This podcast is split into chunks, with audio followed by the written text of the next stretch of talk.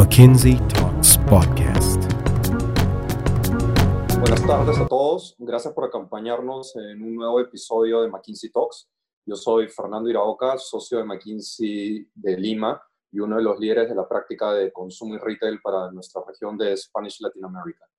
Estamos en medio de una crisis humanitaria de gran escala. Creo que todos nosotros, como humanos y líderes, debemos pensar en cómo contribuir a aliviar el impacto que está generando la pandemia en nuestra sociedad. Para contribuir con perspectivas y análisis sobre la situación que estamos atravesando, hoy discutiremos sobre el comportamiento de los consumidores y cómo este está evolucionando en el contexto de la crisis del COVID-19, con un estudio reciente que hemos hecho eh, a lo largo de toda Latinoamérica, incluyendo Centroamérica, Brasil, Colombia, Argentina, Perú y Chile. Antes de presentar a nuestra invitada, les comento que al final tendremos una ronda de QA con preguntas que pueden ir enviando a lo largo de la sesión. Para ello, les pedimos que ingresen al chat que se encuentra en la barra de herramientas de Zoom, seleccionen a nuestro canal de QA y le envíen su pregunta como mensaje. Vamos a ir recopilando y haremos nuestro mejor esfuerzo para poder absolver todas las preguntas que hayan. Les recuerdo que esta será una sesión en inglés. Eh, por esta razón voy a cambiar ya de idioma en este momento. I am very pleased to introduce you to our speaker for today's session, Tracy Francis. Tracy is a senior partner in McKinsey Sao Paulo and the leader of the McKinsey Business to Consumer practice in Latin America. Tracy, it is a great pleasure to have you as our speaker for this session. Thank you so much. It's a pleasure to be here. Buenas tardes a todos. Great. So um, today, today's McKinsey talk is going to be divided in three chapters. Um, in the first chapter, we will reveal the main insights of the consumer sentiment study that I mentioned uh, just a few minutes ago that we did for the region, which focuses to understand the consumer behavior of people in Latin America and how that crisis is impacting their, uh, you know, their purchasing behaviors and their overall livelihoods. In the second chapter, we will discuss about the implications for local businesses. How should they react to the current scenario? And lastly, we will open a Q&A round with our guests. Please send your questions to our Q&A channel in the chat. Okay, uh, we begin. Tracy, so McKinsey has launched this new study called Consumer, Consumer Sentiment. Can you tell us more about this? What is consumer sentiment about and how it can help companies in the region make decisions? Sure, happy to. So it's interesting. Consumer sentiment um, is a survey that we run. Is said we need to be running this on a weekly basis in a larger number of countries uh, to help you know our clients and other organizations navigate what's going on given that there's so much change um, and so much uncertainty. So uh, essentially it's a survey that we have for i would say probably 30 countries at this point in time. Uh, we do it you know with a couple of thousand respondents in each country uh, and it's a weekly panel that really helps us understand what's and can you share with us some of the key takeaways for this consumer sentiment that we run across latin america uh, you know, I would call out sort of four things that we're observing. And of course, um, you know, one of the things we do is we look at uh, all the countries and where they are on the curve of the illness, right? Understanding that this is both a health and an economic crisis, um, and that where you are on the curve of the illness also then governs how fast countries are being able to uh, release social distancing requirements and other other measures. You know, at the part where we're sort of um, trying to flatten the curve and, and trying not to Italy and Spain, you know, even further ahead in China, you know, coming out the other side, China, Japan, South Korea, coming out the other side with with little repeaks here and there.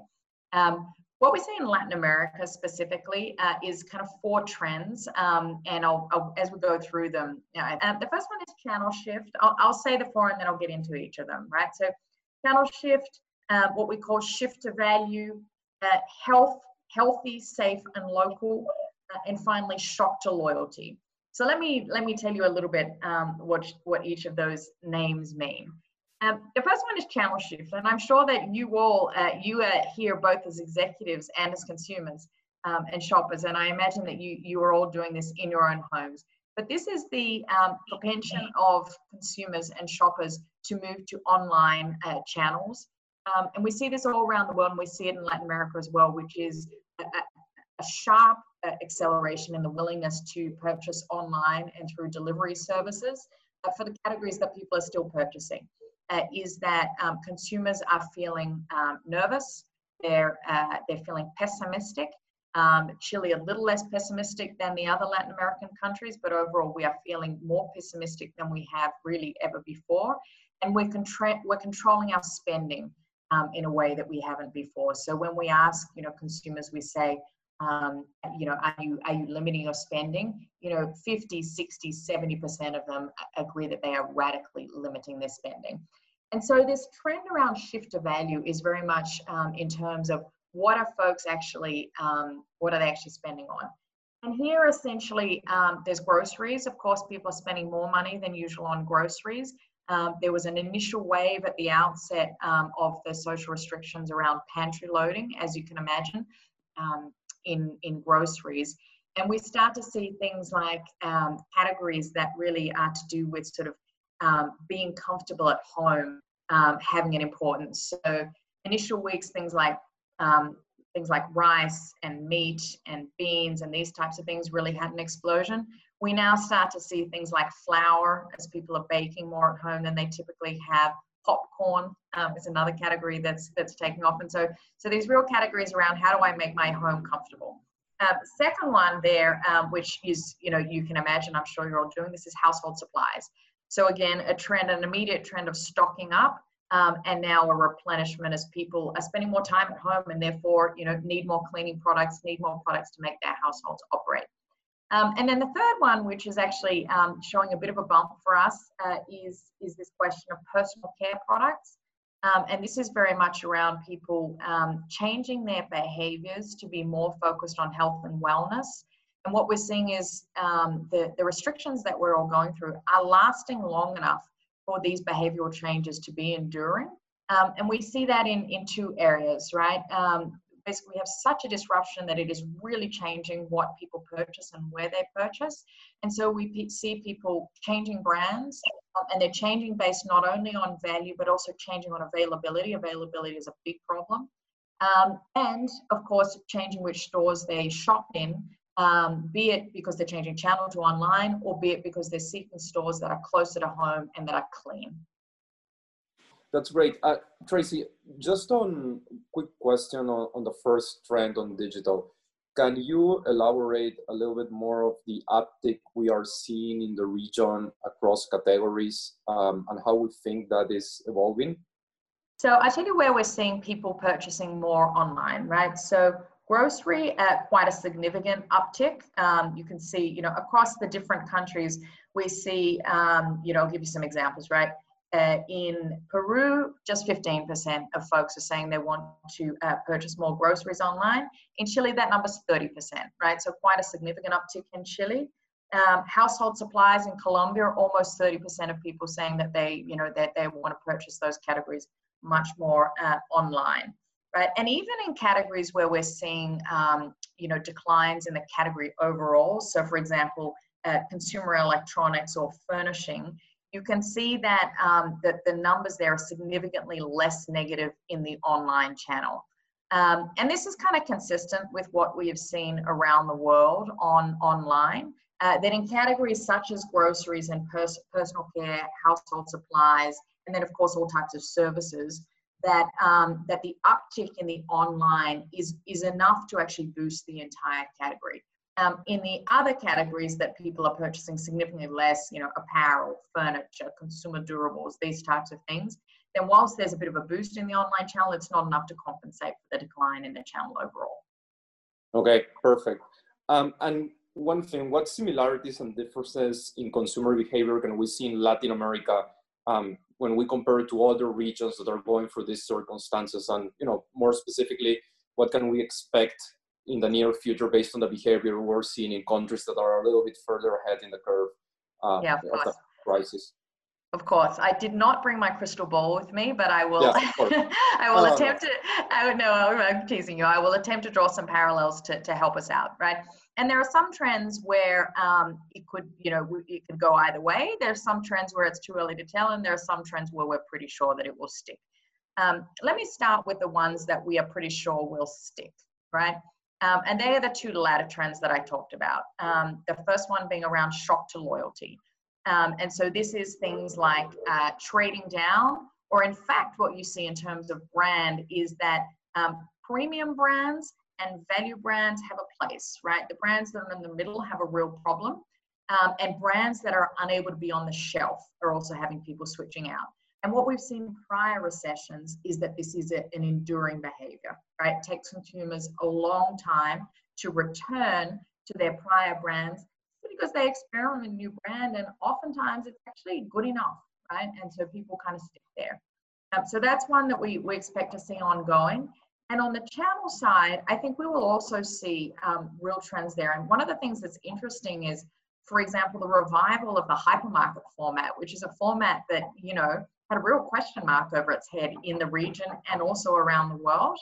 Um, and what you see here is this desire for cleanliness, um, for safety, um, in terms of under time of social restrictions, and then everything's resolved. You know, given that we're looking at um, months of restrictions on how we all behave, this is likely to be an ongoing trend as well. Um, and similarly, this question of who can get product on their shelves is going to be a winner um, is very much true, right? We've seen that in China, um, that they're the larger chains were those who were able to guarantee supply, and they took extraordinary measures to guarantee supply, um, and they have they have continued to be winners on the way out. Um, so those two are, are, things we're pretty confident will stick. If we then go back to digital, and is, is an opportunity for folks on the phone, right?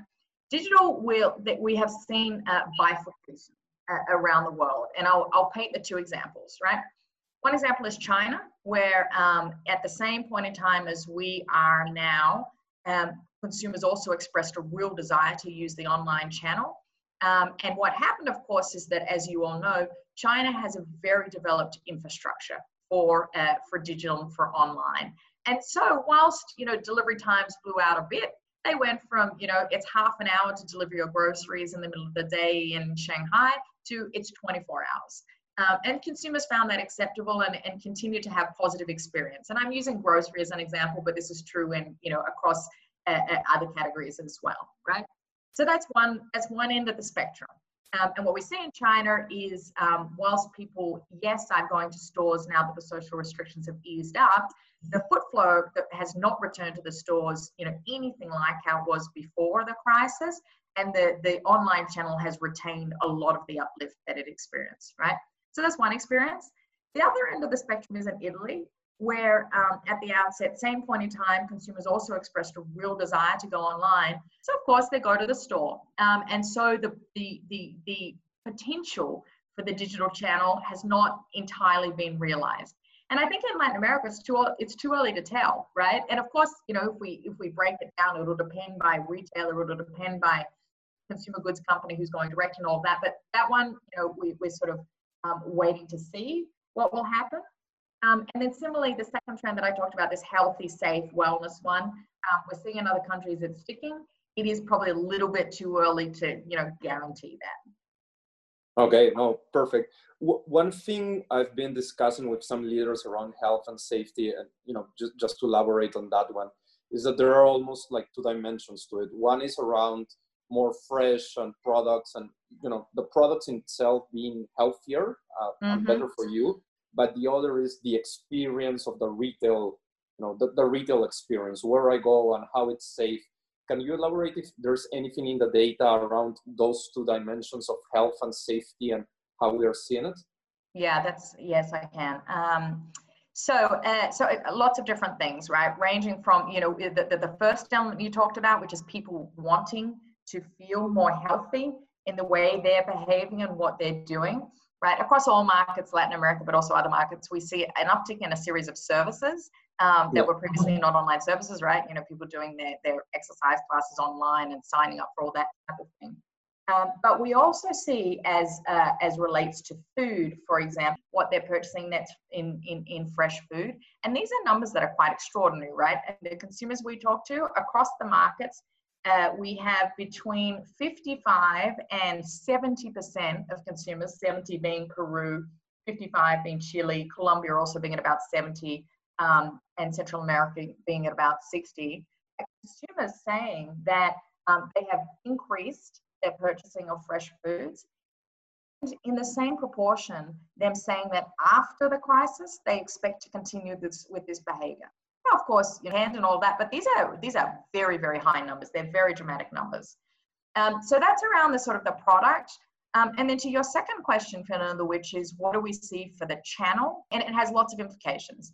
Um, the first one is contactless, right? So this is a huge trend around the world, um, and is we're seeing it here as well, which is people do not want to touch money, and they don't actually even want to touch machines, right? What they want to be able to do is hold up the QR. Um, the second thing we see is um, you know it's it's tough for lots of fragmented trade right? Even those folks that are actually open right? Um, you know you don't have as much space in the store.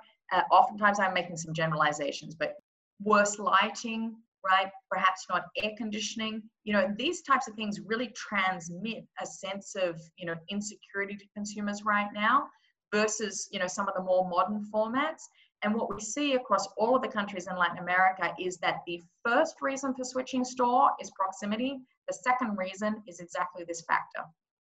Okay, no, that's great on the, you know, I think that, that paints us a great picture on the consumer behavior and the shifts we're seeing. Um, given this impact that we're seeing in consumer behavior, what what should companies in the regions, retailers and CPG, and you know, they're very different, although they all go to the consumer in the region should be thinking about how to respond to this mindset shift that consumers are having? Yeah, sure. Um, so we kind of think about it um, in in three horizons, let's say. So there's a you know there's an immediate response horizon, which I'm not going to spend too much time talking about because I imagine at this point most of the folks on the phone have their you know cash management approach set set up. You have you know basic procedures either in you know either in your factories or in your stores that are open in terms of guaranteeing health and safety and that type of thing. Um, and uh, and I imagine you're all you know working your supply chains um, as hard as you can right? So I won't spend too much time on that one. Uh, but I think the second and the third horizon are quite interesting and we're starting to see um, most companies set up a separate team to look at those horizons right? So second horizon we call return and the third horizon we call reimagine, right? And return is, you know, it's essentially around, okay, as restrictions ease up, how do we, how do we come back to, you know, to doing business, right? Right. And um, actually, I mean, I said get them to feel safe. What I actually mean is guarantee their safety and help them to perceive that and feel that. Um, it's around, you know, how do you kickstart your revenue stream again, right? For many players, right? Um, you know, apparel companies, for example, consumer durables companies, things are stopped, right? And maybe you've got a bit of a trickle coming through on your online channel, but how do you get that machine to start working again? Um, how do you potentially rebase your costs given that you know it's going to be it's going right how do you get the machine to start again and then the reimagine, which is, you know, in some ways um, really exciting actually. Um, and we see the, the boldest companies really investing time to think about this. And this ranges from things like um, CPG companies completely thinking, rethinking what's going to look like. What do you believe about the different scenarios and how they play out in terms of the different channels? Um, and for retailers, it's things like, okay, if I'm going to, you know, double, triple, quadruple uh, my online channel on an ongoing basis, what do I need to do that and to ensure that customer experience is good? Am I actually able to pick and pack and fulfill at the rate I need to be? And what's the impact of that on my stores? Do I need as many stores as I think I need?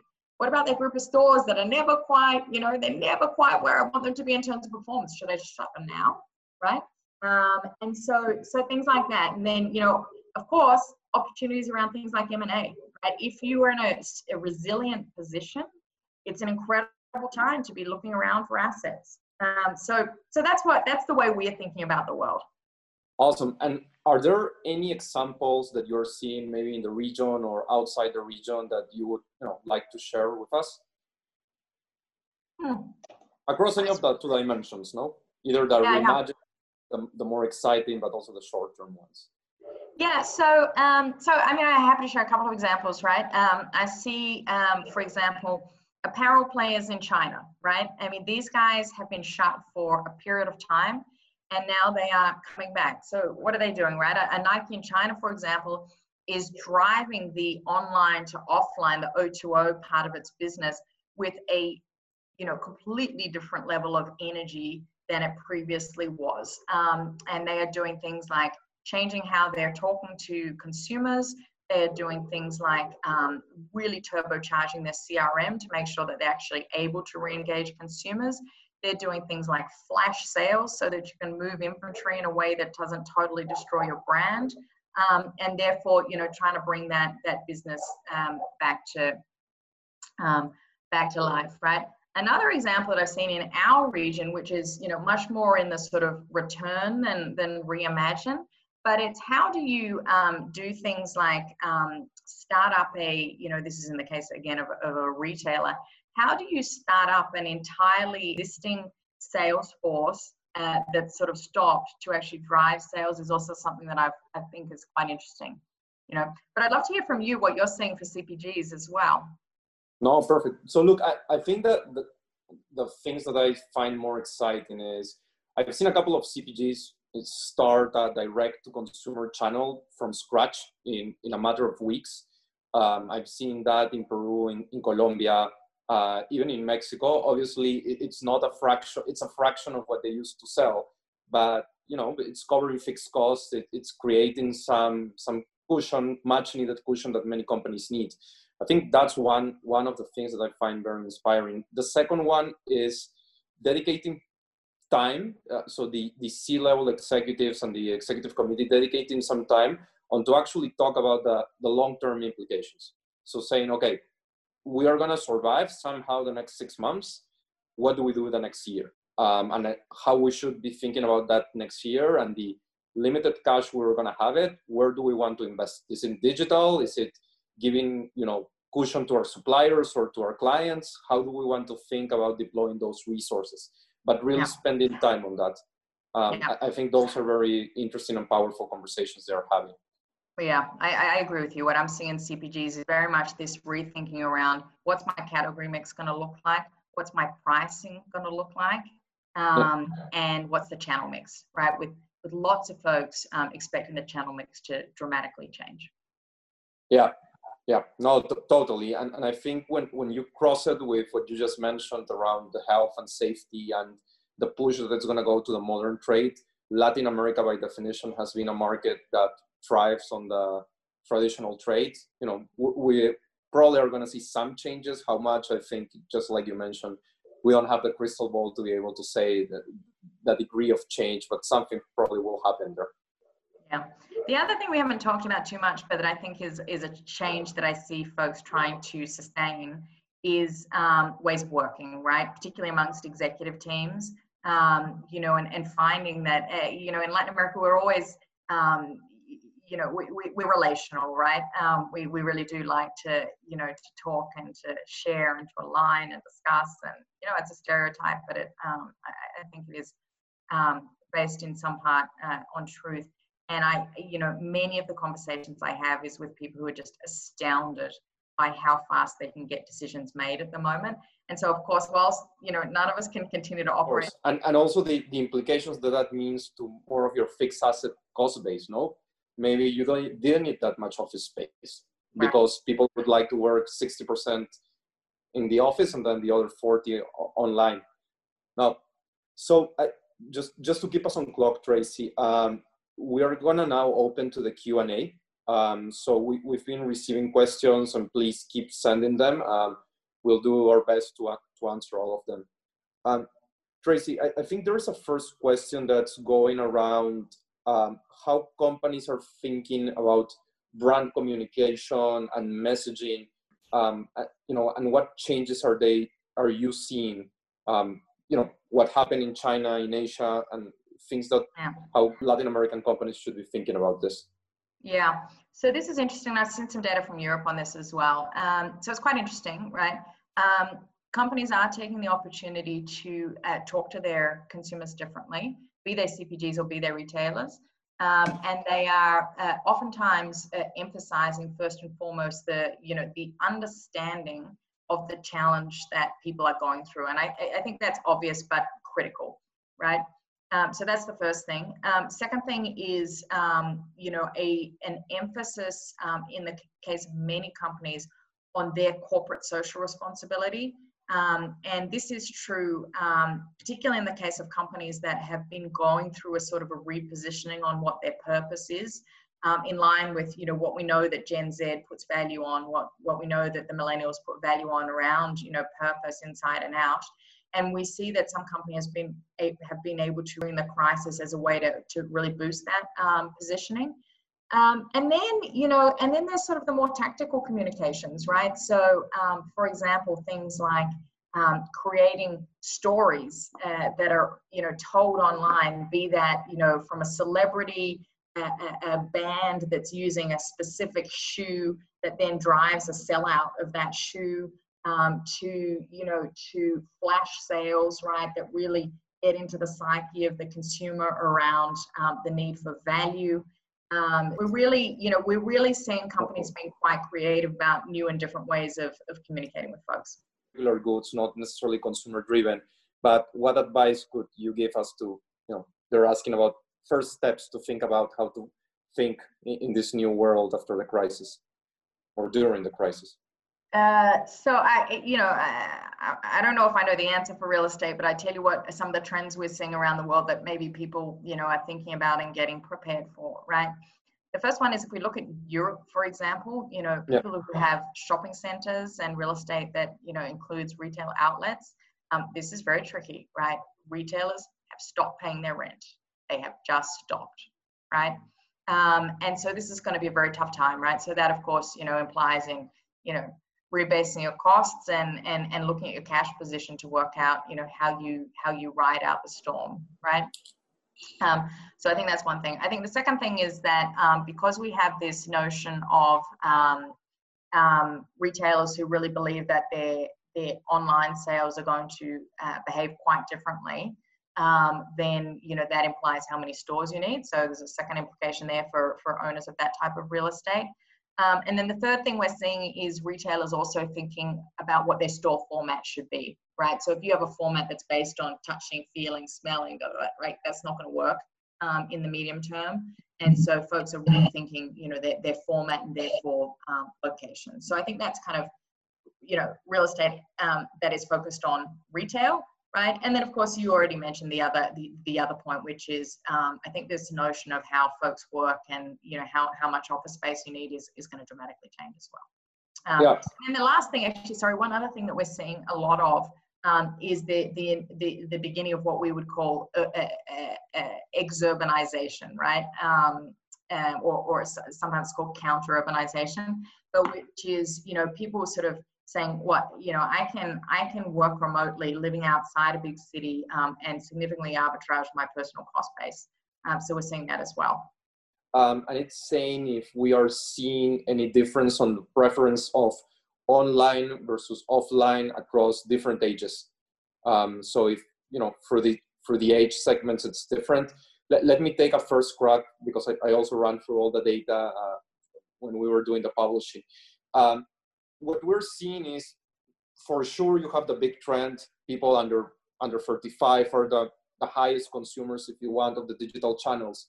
Uh, but one of the things we're seeing is increasingly new segments of the population so more elder you know older people 35 and above 40 to 50s 50s to 60s um, are starting to use digital services for the first time.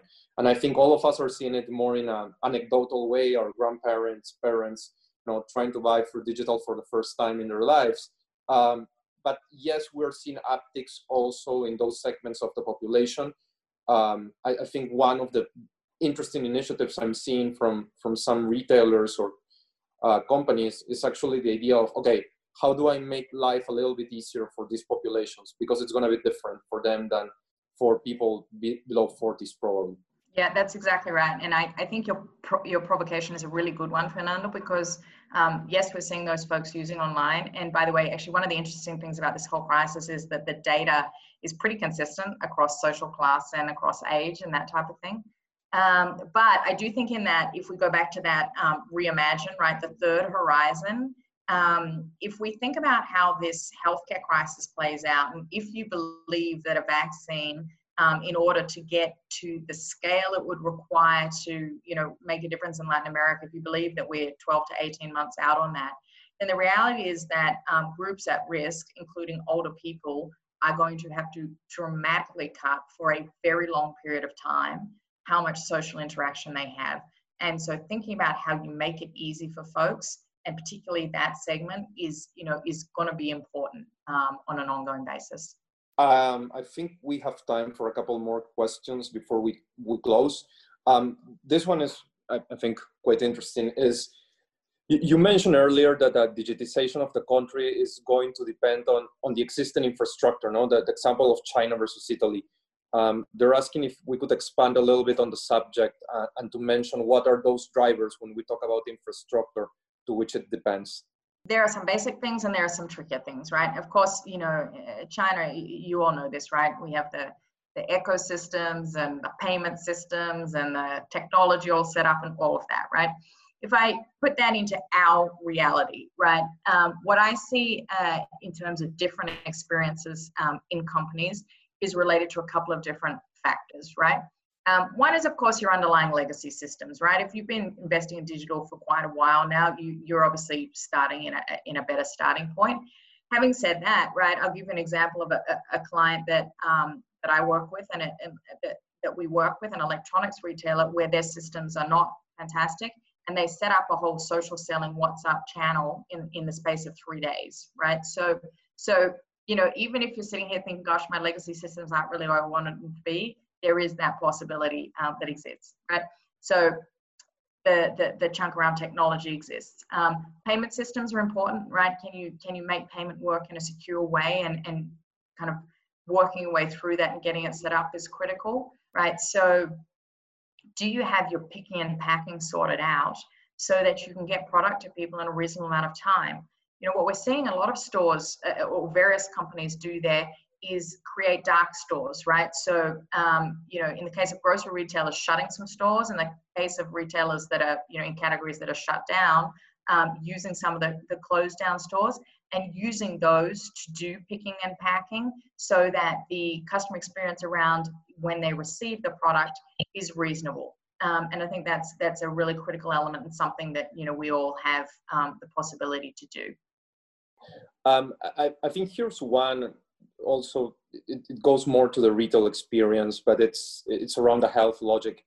Um, it, it's how are we thinking about you know the, the QSR, the leisure industry in general, um, on when it would return to normal. You know, assuming one day we find a vaccine or, or a vaccine appears, or some way this is controlled.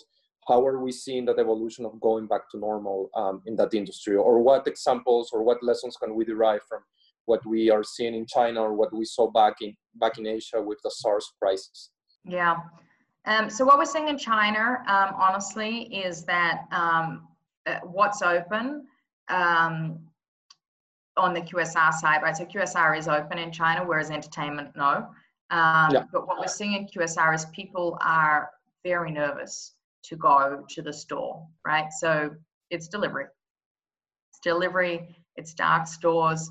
Um, and so that, of course, you know, will imply changes in the, you know, in the format and the staffing and that type of thing. And, you know, of course, China's only a couple of weeks out the other side, right? So, you know, we're not saying, gosh, we have six weeks, six months of data on this. Um, but I do think we are going to, um, you know, we should expect um, for for folks to, you know, not be super comfortable. And of course, you know, simple things like, you know, we're going to have to have distancing in restaurants and that type of thing um, is going to create an impact on how many people you can get in and serve, right? We see this in QSR. We also see it in retail, right? People don't want to be in a packed store in stores that are open. And so just that the, the, the, the footfall is significantly lower. Um, so again, going back to the things of how do you ramp up your delivery very fast, dark kitchens, how do you get that, you know, ramped up as fast as you possibly can? Um, and, you know, how do you rethink the, the footprint that you have? I think we have time for one more question. Um, one of the questions that's going around, Tracy, is around how are we seeing the how did as digital grows, what trends can we think um, about the customer, about customers and privacy of information? Uh, and trusting payment methods, which I think it's more around the payment methods. So there are a couple of questions around that, and that being one of the limitations of the infrastructure or the overall ecosystems in Latin America. Yeah, it's very interesting. Um, the the the shock, right? Um, so we you know we talked earlier about a shock to loyalty, but there's sort of there's this shock and this trust, and so I think that, um, I mean, we, we, are seeing really dramatic upticks in terms of digital, right? As we said earlier, across all age groups. So the data shows that people are overcoming their fear of, I think the financial institutions have gone quite a long way with, you know, virtual credit cards and one-time use and that type of thing. Uh, but I, I believe what's really driving that is that the fear of being out and being in a store and being sick um, and if you think about the segments where fear of transacting online is stronger, i.e., you know, typically um, lower social demographics and higher age groups, right? These are demographics that in some ways are most impacted by this crisis. And so the, the, the, the, the transference of that fear and trust um, is, is going on. Um, so that's not to, not to say, gosh, suddenly resolved and all of that, but we do see that you know, really evolving. Well, Tracy, thank you very much for this great discussion and for sharing all these insights with us today. Um, it will be very interesting to see the results of the next survey. I understand that we're doing this on a weekly basis um, and to keep track of the changes in consumer behavior we're seeing in the region. Um, I would also like to thank all of you that have joined and spent the last 45 minutes with us. We hope that today's learnings will be very insightful and useful for you. Next week, we have another McKinsey talk where, we'll, we, where we will discuss the future of the travel industry with Damian Scokin, CEO of Despegar, and Alex Dichter, Senior Partner and Global Leader of the Air and Travel Practice at McKinsey. So please visit us at mckinseytalks.com to learn more about McKinsey Talks. In this website, you will have access to previous episodes and to registry forms for future sessions. Also, remember to visit our YouTube and Spotify channels to revisit our first four McKinsey Talks. Many thanks and have a great day. Thanks everyone for joining. Thanks everyone for joining. Bye.